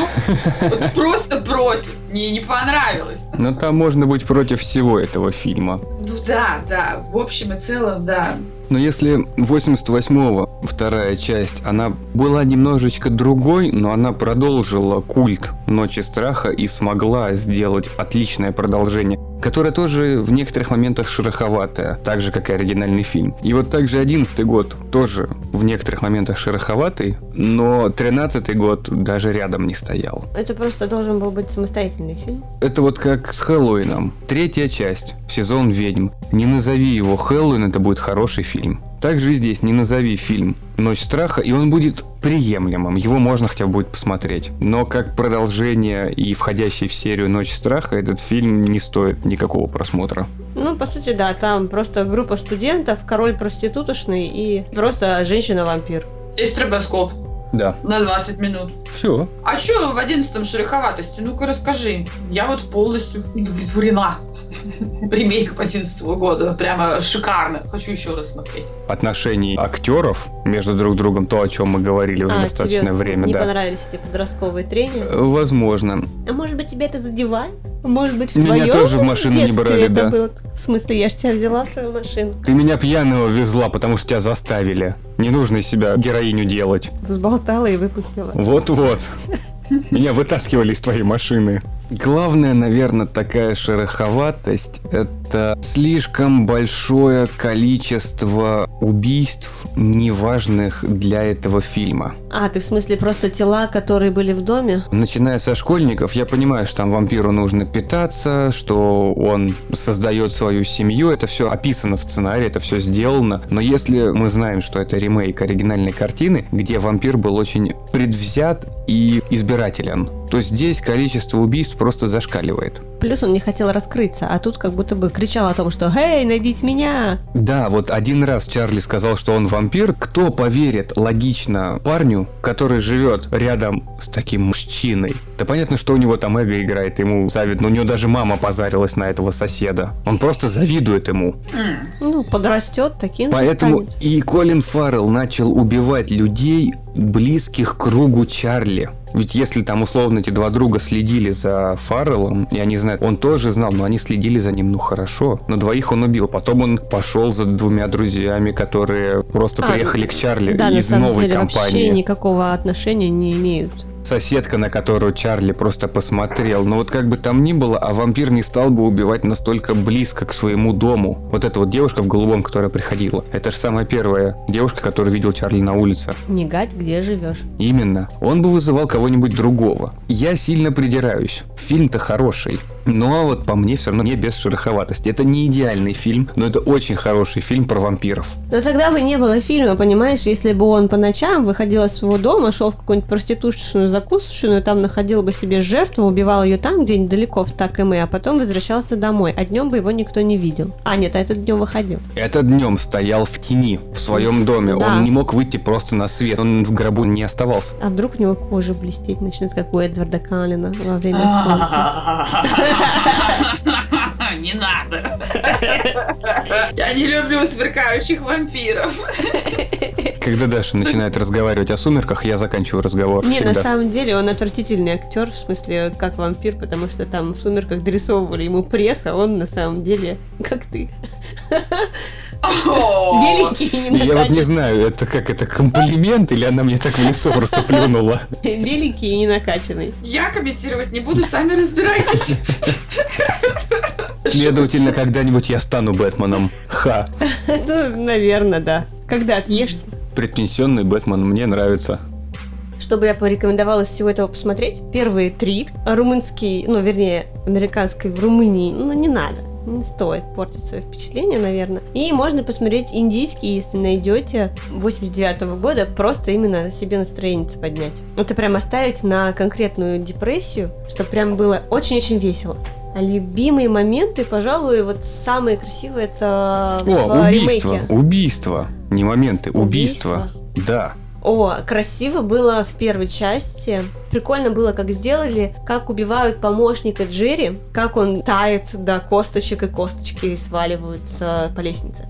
Он там, знаешь, зелень такая потекла, Мгм. вот это все. Очень круто было еще сделано а, во второй части, тоже, когда вампирша, это же она как желе таяла тоже. Главная вампирша. Да. Нет, мужчина-вампир на роликовых коньках. А, вот этот вот, который хореограф. Да. Он прям таял, там же создавали макет, В первом было. У них в первом фильме вообще огромнейшая проблема с этим была. Сотрудники, кто занимался спецэффектами, там, по-моему, вообще совершенно отбитые ребята были. Примерно нашего возраста, которым просто было интересно попробоваться. Но я говорил про последние кадры сожжения вампира, когда вот уже Джерри через всю комнату пролетает к стене и начинает гореть. Мгм. Они сжигали куклу жидким нитроглицерином. И это все было в подвале. Художник по спецэффектам главный. Я вот правда не знаю, вот в английском языке звучало как он поливал комнату нейтрализатором. Я не Потому зн- что кислот... Они, Да. короче, кислотой куклу растопили. А Они вот как раз, чтобы, да, оно горело, и вот в какой-то момент от куклы кусочек ему в шею отлетел, шрам остался. И уже снимав это где-то час, когда вот они совсем дожгли куклу, он попробовал уйти со своего места, и получилось, что подошвы кроссовок остались там же в подвале. Они прилипли. Ему, ему ботинки разъело этим всем. Там ребята совсем отбитые были. Это вот интересные моменты прям. А во втором, что еще было? Во втором, Ел жучков, вот его когда спороли, куколка там, да. ну, крупный мужичок. Да. Ну, возможно. Ну а в первом еще как Эда убили, когда его в форме волчонка. Но я не скажу, что это было интересно, а это просто убили собаку, которая потом превратилась в человека. Это по стандарту. Просто кол, кол, Садись, кол. кол. Древко лопаты. В одиннадцатом. А в одиннадцатом. Там особо не показывали, кстати, этого. А в начале, когда семью убивают с подростком, вот с этим другом, тоже как-то непонятно, он просто прячется под кроватью, вытаскивают. А он не убивал как такового, он же ими питался. Они умирали из-за того, что он ими питался. Еще один момент, как раз, который не упомянули об одиннадцатом году, я как раз вспомнил, ты начала говорить про убийство. Как раз была мода на технологию 3D, и фильм был снят в 3D, когда вот тебе как раз все вот это кровище, все вот эти колы, что они кидали, летит ровно в экран. Это А. тоже было заметно. На постпродакшне было дорисовано, но все равно. Кому заметно, а кто в очках? Кто и так плохо видит. Я это вообще не увидела, даже не заприметила. Так, а про румынов как главный герой убивает своего перевоплотившегося друга. Когда он ему бутылку в глотку, святая вода ему вылилась из желудок, так взорвался. И я, прости, его наплевала на микрофон. Это, если ты помнишь, примерно такой же момент был в «Крике в общаге», когда девушки в глотку бутылку запихнули. Да, ну и просто там это, напоили, считай. А потом протолкнули. Ускорение прибавили. О, какая жесть. Ой, мы еще не то смотрим, да. Вова заставляет. Аня, что понравилось? Что понравилось? Вот про убийство сказали все те же самые убийства. Мгм. Мне что понравился в третьей части, то есть 11 года, Мгм. мне очень понравилось, как Эд умирает. Когда ему отрубила руку, Мгм. например. Когда Питер Винсент прячется в своей этой комнате страха, Мгм. и Эду отрезает руку, и мне очень понравилось поведение Эда. То есть он свой характер, тот характер, который у него был, он не изменился. Он остался таким же. То есть, э, несмотря на происходящее, он все равно продолжал комментировать с неким таким сарказмом и, и шуткой. И то же самое он делал и когда был человеком. И мне поэтому очень нравится Эд в третьей части.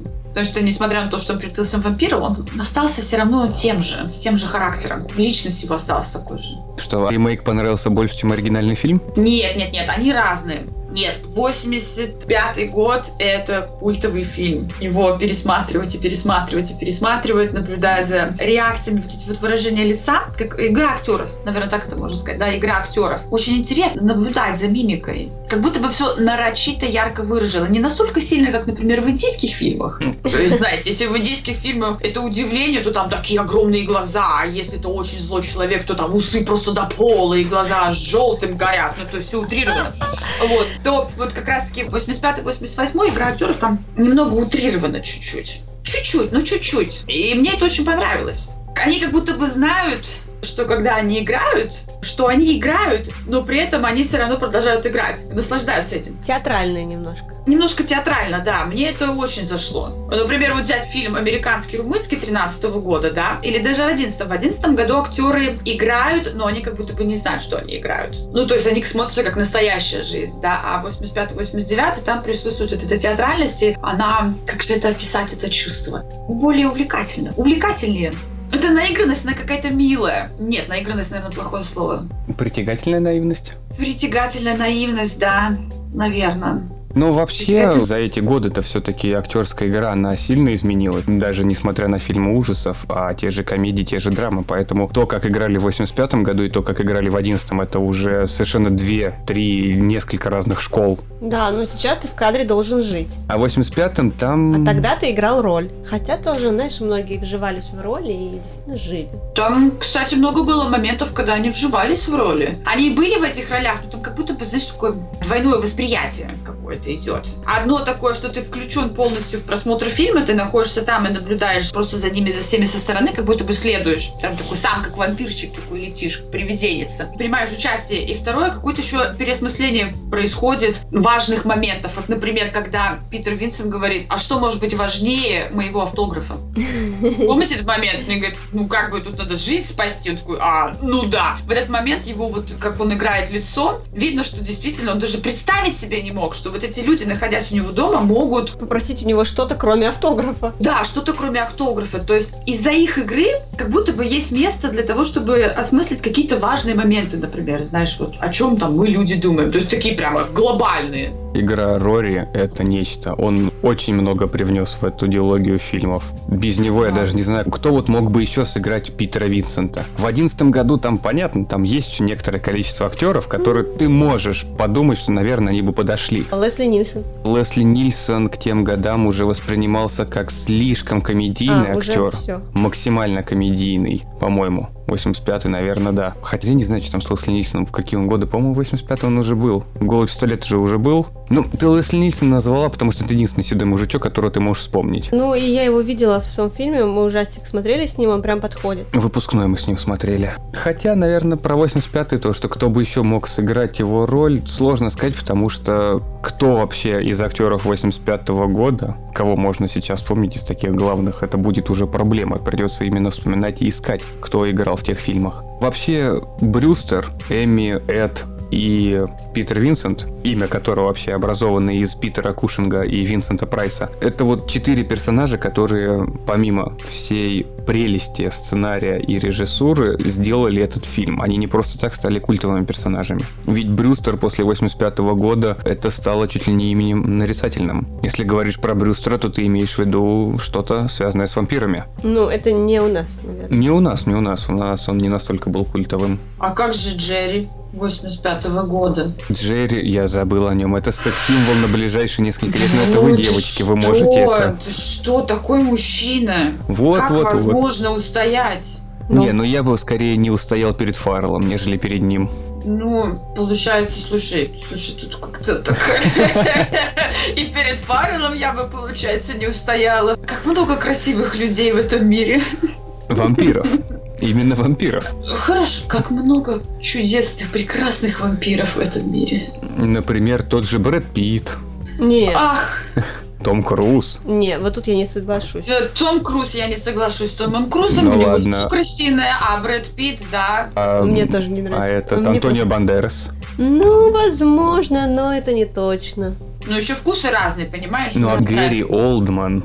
Ну это, Может, да. это же прям это, Окей. это идеально. А Люк Эванс. Сейчас, подожди, я Подожди. его поищу, по- я не знаю, о ком ты говоришь. Понятно.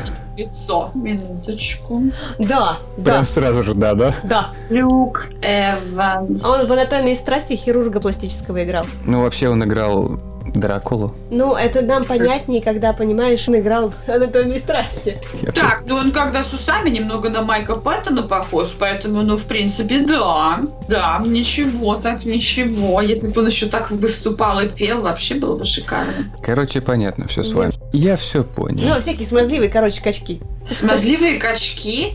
Не, совсем смазливые нет. Если смазливый слащавый, у меня смаз... Вот, брутальный, да, Катя. Вот у меня смазливый ассоциируется со словом слащавый. Когда слащавый, это, в принципе, значит, у него такое ударятельное лицо. То есть то, которое вызывает желание по нему вдарить. Сильно. По-английски это будет punchable face. От меня я бы посоветовал посмотреть оригинальную диалогию и ремейк. Индийский фильм так вот на вечер в какой-нибудь компании включить его фоном, всегда можно будет понять, что там происходит, тоже можно. И на этом наш выпуск подкаста будет подходить к концу. Большое спасибо, что слушали нас. Подписывайтесь на нашу группу ВКонтакте и группу в Телеграме. Не забывайте оставлять комментарии, Владимир с вами пообщается и скажет мне, что я должна пообщаться с вами, потому что я не слежу за соцсетями, простите. Обязательно почитайте книжки издательства Полтергейст Пресс. Их уже вышло более 20. От себя там могу порекомендовать Джеффри Стрэнда и, конечно же, Тима Карена с его серией про Мертвое море. Анна, большое спасибо, что были сегодня с нами. Было очень Было приятно очень- пообщаться. Взаимно было очень здорово. Я уже предвкушаю следующий наш разговор. Понятно, значит, будет Мне следующий. кажется, он будет более увлекательным, потому что это будет мой не первый раз. Я подготовлюсь более основательно. Это будет здорово. Спасибо за приглашение. Ой, мы всегда рады. Классно. Большое спасибо, что слушали нас. До новых встреч! Пока-пока. До свидания.